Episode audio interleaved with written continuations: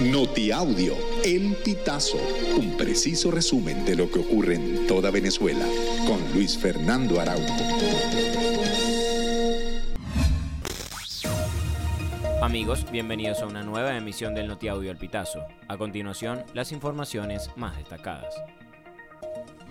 Cientos de personas han quedado en la calle tras el terremoto que afectó duramente a Marruecos, y es por esto que Cristiano Ronaldo decidió poner a disposición su hotel cuatro estrellas para que puedan refugiarse.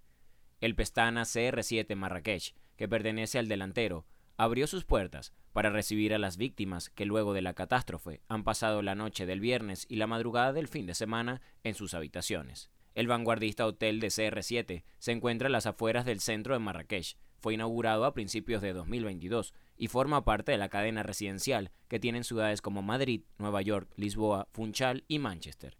El lugar cuenta con una decoración que combina elementos de la tradición árabe con otros de la cultura portuguesa y posee 174 lujosas habitaciones.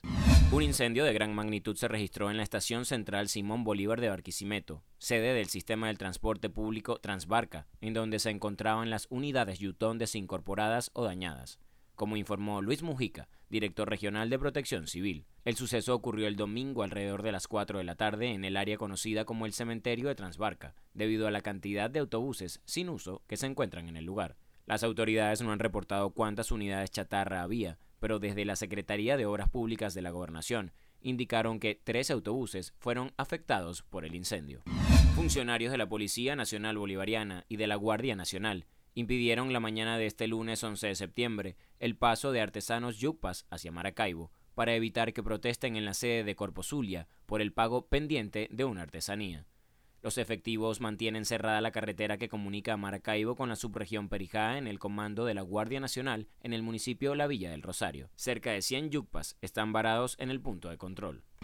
El político opositor y secretario general de una fracción de Acción Democrática, Henry Ramos Alub, aseguró que el gobierno de Nicolás Maduro mantiene un diálogo constante con representantes de la Casa Blanca de Estados Unidos. Alub cree que una de las condiciones que exige el gobierno estadounidense para levantar las sanciones es que se permitan elecciones libres en el país. Mientras tanto, la plataforma unitaria continúa en reuniones con los representantes de Maduro, a pesar de que la mesa de negociación en México no está activa y no son encuentros que ocurren a escondidas, según comentó Henry Ramos Alup.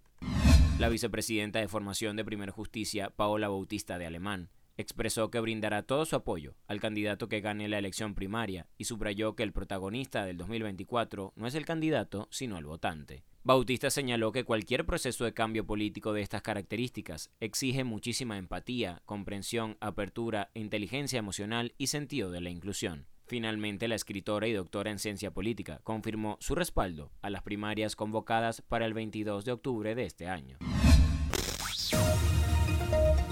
Amigos, y hasta acá llegamos con esta emisión del Notiaudio El Pitazo. Recuerda hacerte super aliado para mantener vivo el periodismo independiente en Venezuela. Narró para ustedes Luis Fernando Araujo.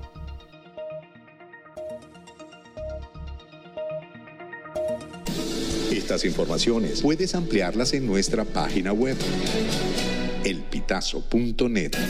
También recibimos tus denuncias vía SMS o WhatsApp a través del 0414 230 2934.